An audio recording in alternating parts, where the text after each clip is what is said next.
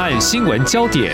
焦点时事探索、两岸互动交流，请听中央广播电台新闻部制作的《两岸 ING》。听众朋友你好，我是黄丽杰，欢迎收听两岸 ING 节目。面对战争风险，我们不能逃避，这是今天我所邀请的专家在二零二二年所说的。当然，现在面对总统大选倒数时刻，同样来自中国大陆的不寻常动作，又该怎么办呢？嗯，但是有哪些异于一般的做法？我们举个例子哦。当然，这有待专家再进一步来厘清确定。比如说，九号下午发射卫星飞越台湾上空，还有最近的空飘气球攻击绕台，这是属于军事动态。两岸的交流的部分，就是有台湾的一些民众前往中国大陆旅游，呃，所谓反渗透法的一个调查也启动的，在有关这个检调方面，那静态的利用文字、声音宣传他的主张跟立场，进行所。谓的分化，好，简单提的这些，其实也都是社会企业黑熊学院那么二零二一年成立以来所触及，并且教育我们台湾民众如何的防卫。而今天再度邀请何成辉执行长来解析中国大陆在台湾这场选举所持的态度，采取啊、他们宣称的不介入哦，非常欢迎执行长，您好。嗯，主持人你好，各位听众大家好。嗯，中国大陆宣称不介入台湾选举，但我们先从。这场的记者会就是民进党总统候选人赖清德九号举行国际记者会，他答复日本媒体提问时提到有关中国介选这个字眼都已经清楚说出来了哦。他说：“嗯，中国试图介入每场台湾选举，但这次最严重。那么其中作为包括文攻武吓、经济手段、认知作战、假消息，还有威胁、利诱等等等这些。我想外媒。”他想确定台湾是不是受到界选的压迫？或许我们有两个层次可以来探讨：一个是旁观者的角度来观察国际间是不是有这类问题的关切或探讨。执行长，嗯、在国际间，其实对于这个中国介入台湾选举，哈，用也就是我们说介选这件事情，其实近年来是非常的关注啊，特别是随着习近平进入第三任期之后啊，他。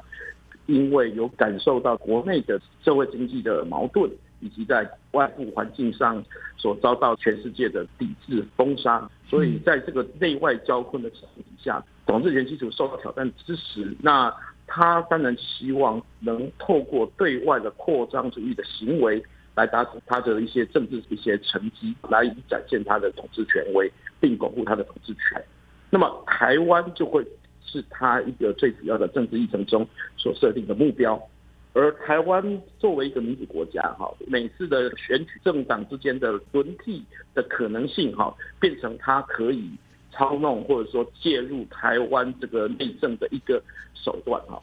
这也就是独裁国家多数都会把我们所珍视的民主价值，也就是包括借机改选啊、民主多元声音的这个系统，他们不会视为是优点，而视为是一个他们可资利用的弱点。他们会利用他们所认为的这些所谓民主的弱点来进行进攻。那这是他们借选的主要方向，以及他们手段可会施压的地方。二零二三年就是习近平他第三任期。开始，因为他从二零一二年就开始握有权力，那么已经进入到第三任了啊。那所谓民主弱点又是什么呢？其实这近三十年来，中华民国台湾已经历经三次政党轮替，七次总统直选了哈。那民主的弱点。我想，我们应该是慢慢成为成熟的民主国家，但是可能有一些破口。不过，我们先从这个角度，我想再继续请教执行长哦。我们刚刚提到，就是说，呃，在这场国际记者会，外媒有提问到，就是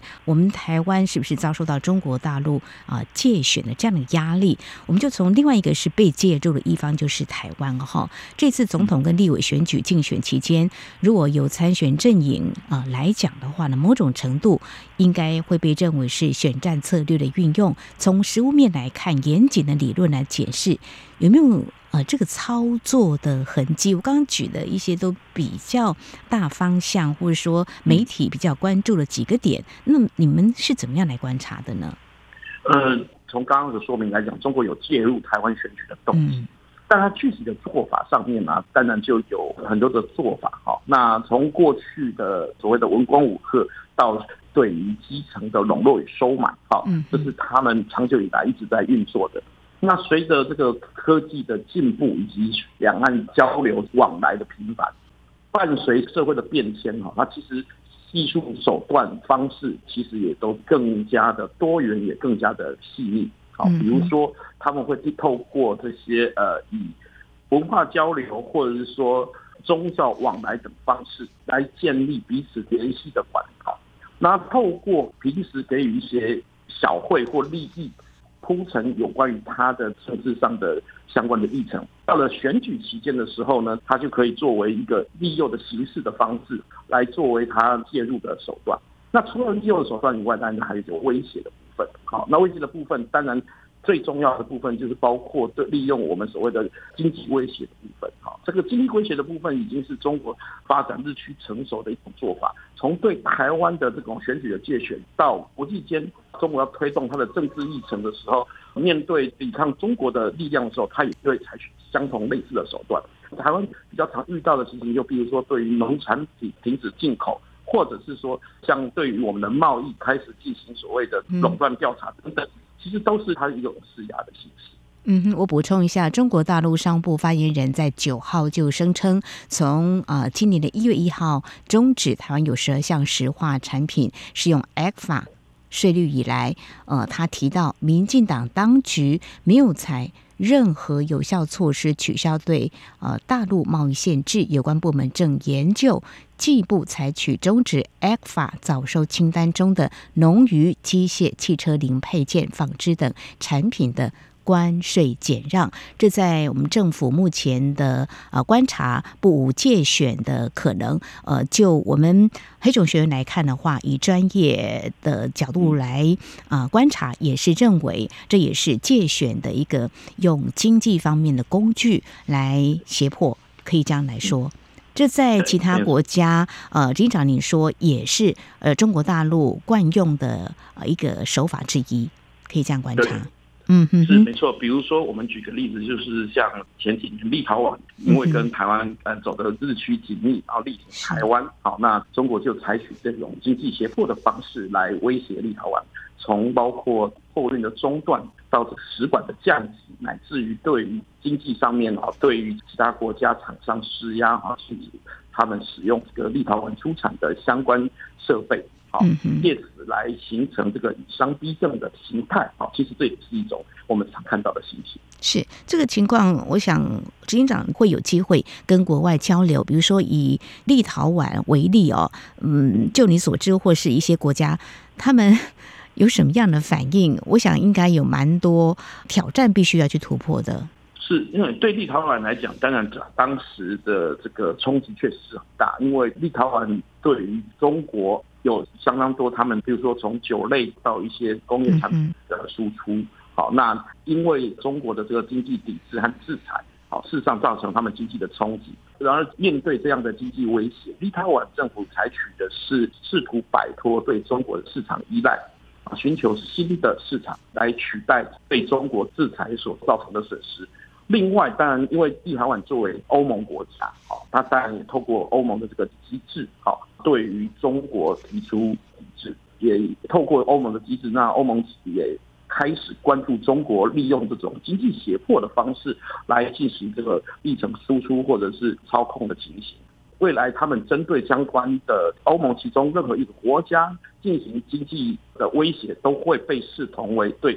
整体欧盟的一个经济威胁。好，那透过集体的力量来抵制抗衡中国。对于这种利用经济威胁的方式干扰欧盟或者是其他国家政治的情形。嗯哼，好，这是在我们从立陶宛他所遭受中国大陆用经济胁迫的方式来对待呃立陶宛这几年跟台湾有比较紧密的经贸方面的合作。啊，投资跟交流，嗯，他们所面临的处境，但欧盟现在有个共识啊，给予立陶宛一些支持，他们也会共同面对中国大陆所施予的这个经济的胁迫。那继续再回到台湾，我们自己现在面临中国大陆借选的一个压力哈。呃，技术面我们再来看这样一个角度，我们谈到这个 AI 人工智慧在产业面，其实提到的就是是未来这几年会快速的发展。那这样的快速发展，其实也带给我们人类在运用的层面。要更广泛的哈，如果说我们就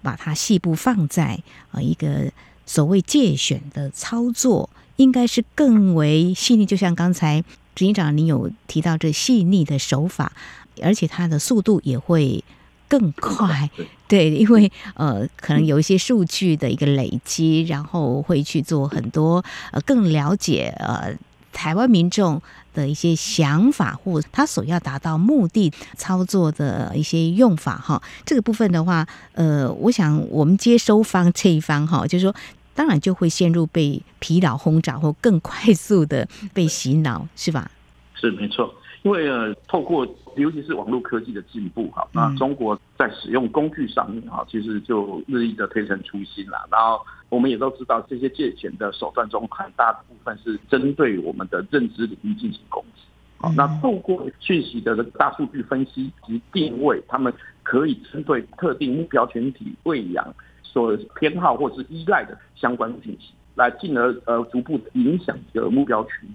那当前我们具体来看，我们看到最大的威胁是利用当前最热门的这个所谓的生成式 AI 技术，像那个 ChatGPT 这这种类似这种，它会自动的生成相关的内容，按照所欲改变认知的目标群体喂养或是投放相关呃目标群体的偏好，或者说容易接受的讯息，来逐步改变你的认知环境，进而去改变你的判断。那你可能会以为说，哎，我是有判断的，我是有接受讯息的。然而，你的讯息是透过精心设计、透过数据的分析、透过这个 AI 技术的投放，哈，使得你的认知，哈，在它的特定的目的的操控底下，逐步的形成。好，这是一个科技伦理的问题，好，但也是我们当前民主政治的一个重大的危机。嗯哼。所以，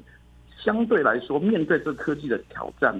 呃，我们如何去？发展相关的应对的技术，以及在法规法制上面建构足以保障我们认知与言论自由、自由市场的这个讯息的适当与正确性，啊，并且避免这种透过演算而形成的这种大量的虚假讯息，或者说这种局部偏差的讯息，可能是当前的挑战。这不但是技术的挑战，同样的也是一个。法治规范上的一个重大的挑战。好，非常谢谢黑熊学院执行长何成辉在我们今天关注有关中国大陆是否借选啊，就是嗯介入台湾的选举。我们从比较客观一个宏观的角度来看国际间的。关注跟探讨，以及我们呃，如果是一个接收方的话，就是受到所谓的借选的压力，我们怎么样来看这样子的问题啊？我们接下来就要请执行长继续再来谈。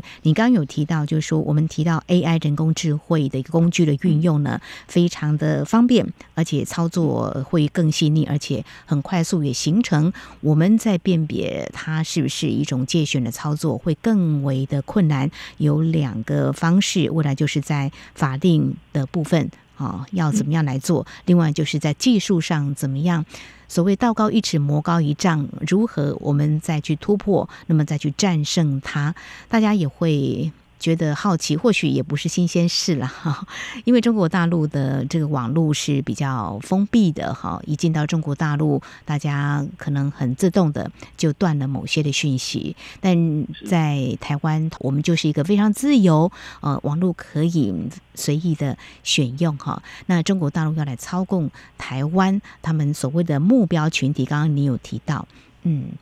呃，要了解台湾的民众，最了解的。应该也是自己身边的人可能会比较了解了哈，所以呃，他们可能会假手一些人来协助他们，嗯、是吧？我们简单来讲，可以这样来说，嗯，那这个也是所谓的民主的破口嘛，嗯。嗯，对，这个部分就是我们刚刚前面提到说，为什么需要在法治建设上面建构起制度性保障的原因哈，因为。透过这些技术，比如说刚刚所说的，生成式 AI 或者大数据分析等等。首先，那个前提都是要获得台湾这边的社会，嗯，呃，群众哈，一般民众的一些包括行为的偏好，或者说对于资讯等等的各种各样的讯息。嗯，那收集这些讯息，通常来说，这个基础的 raw data 的部分，最好的收集方式当然还是在地收集嘛。那这些讯息有很大的部分，透过将这个资讯，甚至包含各资隐私的部分，移交给中国，或者说中国所使用的这种生成式 AI 去进行分析，并进而透过演算的方式投放相关的资讯。那这个会产生我们这个民主政治中的一个重大危机，同时也是科技伦理上的重大的挑战。由于目前欠缺法规规范。好，所以我们对于这个相关的各自的保护属于一种比较被动的部分，比如说你的基础各自，比如说呃出生年月日啊，呃这个身份证字号等等。然而事实上，在地收集的讯息中，哦，涉及我们隐私透这个生成式 AI 所需要的这种大量分析部分，它收集的其实更广泛，包括你的行为模式、那个偏好，乃至一种对于路径相关依赖的的讯息，好，其实都是他们收集的对象。他们甚至会透过一些看起来像是，比如说像心理游戏等等的方式，哦，来收集相关的资讯。哇，那像这一类的行为，嗯像这一类的相关收集资讯，是不是可以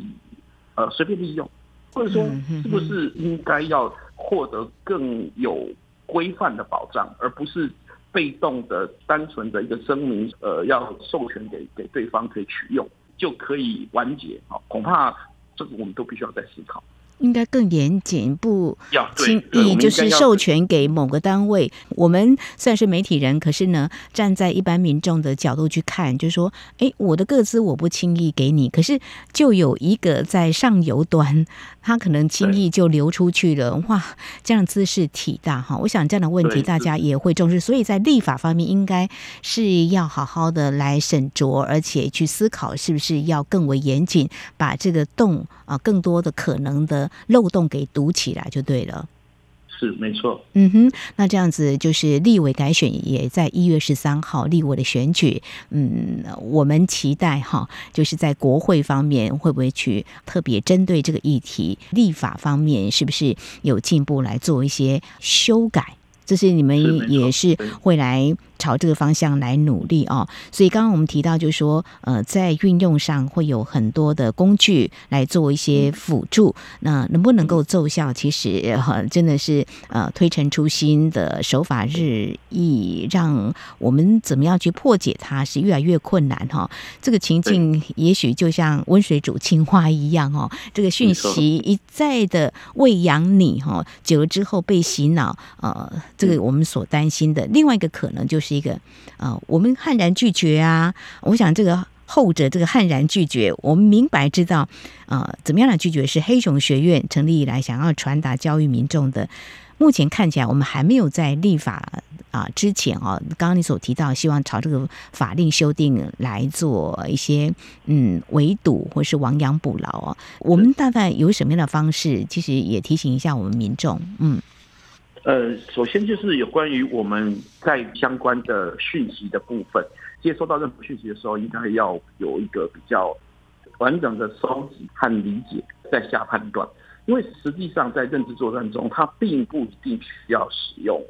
呃虚假讯息。事实上，它很可能未给你的资讯都是正确的，嗯，只不过是讯息中的片段，或者说。刻意扭曲他的观点的方式，来达成这种呃哗众取宠，甚至语不惊人死不休的效果，好，进而使你产生一个强烈的印象，好，这是他们常做的做法。事实上，我们研究发现，大部分，尤其在平时阶段，啊，我们这个所谓认知攻击中，虚假信息所占的比例，并不是主体，最主要主体是这个片段的，经过裁切的或。透过局部放大或扭曲的讯息啊，来作为攻击的武器啊，或者说将讯息的我们称为叫资讯的武器化的这这个状况哈，才是他现实中的状况。因为对于接受讯息方的民众，看到这个讯息基本上没有错误啊，就是说他接收到这一段并没有错误的时候，可能就会认为说 OK，那所以你接下来的评论或是你做出来的判断也应该是正确的。嗯，然后实际上有可能它是基于片面或是少数的或经过扭曲的或过时的资讯来进行这偏差的评价，那么这样的话就会产生误解。因此，在平时我们在接收讯息的时候，应该要更广泛的而且更全盘的了解一个讯息，而不要透过呃这个只字片语就做出判断。啊，这是可能在我们判断这些讯息的时候，首先可能要面对的第一个问题。两个面向，我或许可以做一点补充。一个就是要关心我们整个社会的时事，要多看新闻，那也不要局限在同温层，才会讯息更为的广泛。因为提到这个，呃，就不免让听众朋友也许会说，哎，好像也。看过或观察到，就说呃，早期呃，中国大陆在所谓的这个呃宣传这个假的讯息，在做认知作战的时候，有些是啊、呃，这个简体字就很容易被识破。那现在更高招了，呃，就是不一定是要虚假讯息嘛，哈，就是一个正确的讯息，但是经过裁切或扭曲，我们甚至简单来讲就移花接木，也会让你觉得，哎，原来就是这样。但是呃，就达到他的一个目的。那一方面是一个。媒体的识读了哈，我想呃，学院呃招收蛮多的学生，会不会这种感慨会更深啊？会觉得越早养成这样的习惯或被教育，应该就会呃比较少。之后我们怎么样再去补强的一个啊、呃、功课，是不是？是，我觉得媒体识读所涉及的部分是一个。现在这个民主自由社会公民，他可能所必备的一件事情，因为就如刚刚主持人所说，我们为了要更广泛的了解实际上所发生的事实，那你当然要大量的或者说去广泛的接收这个新闻的报道，或者说相关的讯息。然而，如果对于信息的解读，或者是对于这个判断，呃，没有一个比较有系统的训练，或者说没有辨别这种。错误讯息或者说扭曲讯息的教育的话，往往就会使得我们因循的这个对方所设下的圈套，然后达成他们透过讯息传播而进而影响认知的结果。所以这个媒体识读，我觉得它基本上已经是应该是一个现代公民所必备的一个教育，不但是公民所需要，甚至是必须从国民阶段，也就是从基础教育阶段就开始逐步培养的一种能力。嗯哼，好，我们希望这个部分也可以再强化、再加强，看能够往下来灌输这样子的一个观念。现代公民嘛，哈，我想国事、天下事都要关心，天下事大家。透过网络，真的可以知道我们的国事，真的要关心哈。我想最后要谈的是，借选的目的就在于打败对立的一方嘛。哦，那当然一刚开始我们就谈到两岸关系，执行长也提了嗯不少哦，包括从习近平第三任期开始说起，有可能是内部的因素，那么影响到他对外所采取的一些做法。当然就关注我们自己台湾内部。嗯，就有可能是比较被容易分化，也是个民主的弱点嘛。因为以目前三组总统候选人角逐大位，那么这几年不管是官方或民间的民调显示，呃，希望两岸维持现状还是大概占了八九成。所谓支持统独比例呢，还是比较低。这个部分的话，是不是也造成，即便大量阅读啊，去关注这个媒体的报道，可能这个还是一个蛮不容易去突破的。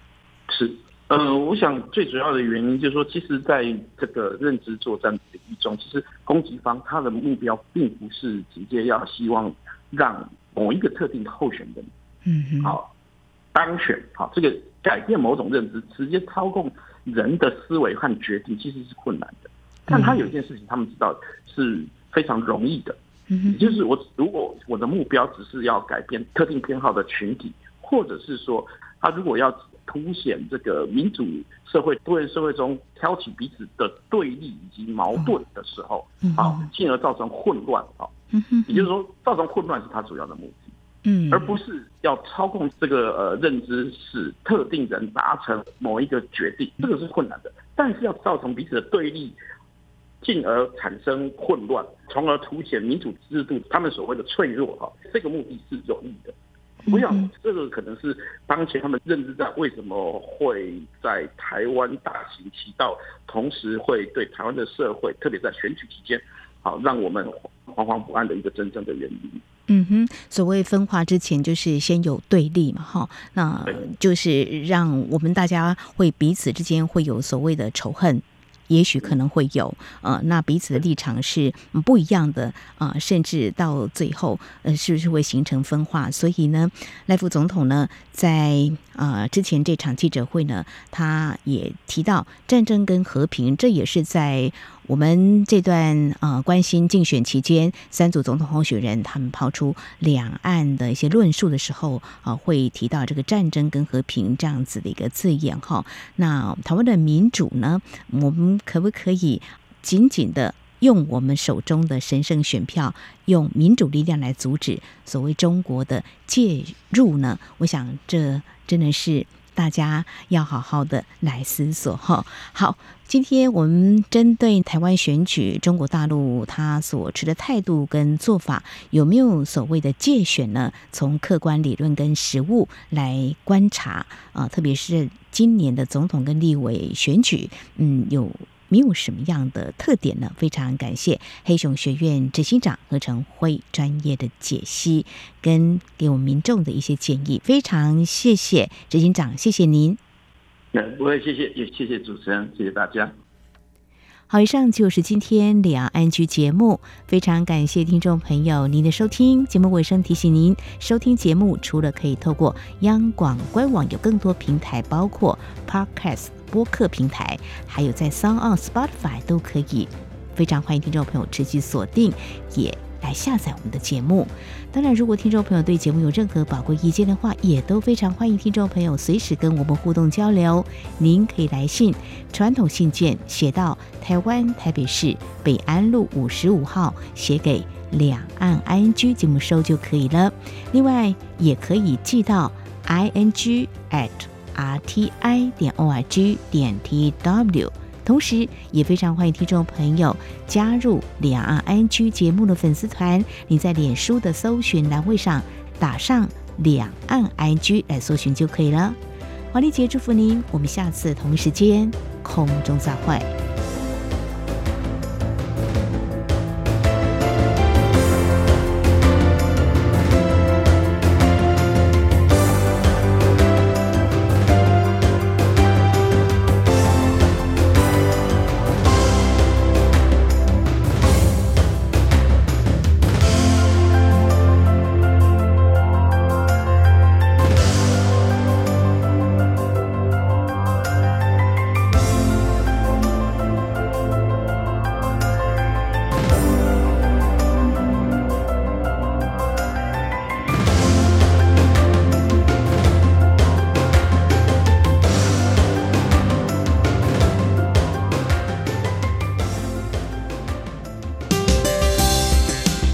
台湾即将在一月十三号举行第十六任总统、副总统暨第十一届立法委员选举。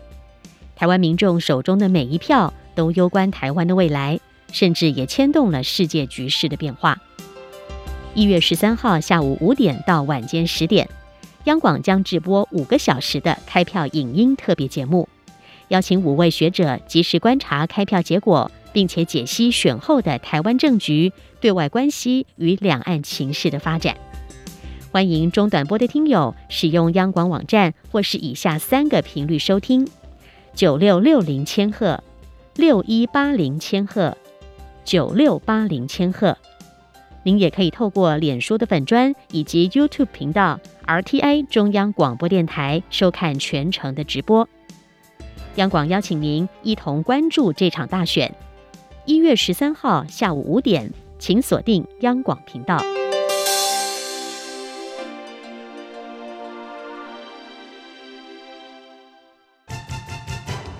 对于台湾的政治、社会与历史，以及中国的新闻事件及议题，台湾是怎么想的呢？中央广播电台每周五晚间九点三十分到十点播出的《台湾怎么想》节目，王嘉轩主持。以人为出发点，进行深入访谈或解析，多面向探索人物、书籍、历史与新闻等议题。